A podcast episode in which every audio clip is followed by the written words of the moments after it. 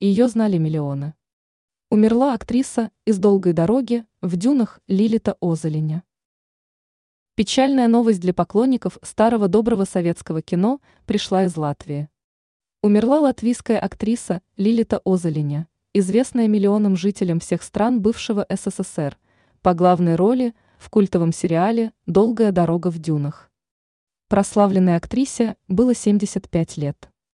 Об этом информирует МИ Россия сегодня со ссылкой на сообщение театра Дайлес. С глубокой скорбью сообщаем, что 5 июня неожиданно скончалась Лилита Озолиня, проинформировали в данном учреждении культуры. Лилита Озолиня родилась 19 ноября 1947 года в Риге.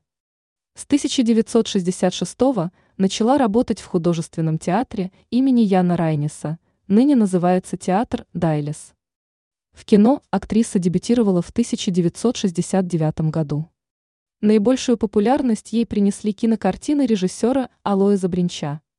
Но, как уже отмечалось, в рамках всего Советского Союза Озоли не прославилась, став, как сегодня говорят, настоящей звездой после блестяще сыгранной главной роли «Марта» в телесериале 1980 года «Долгая дорога в дюнах».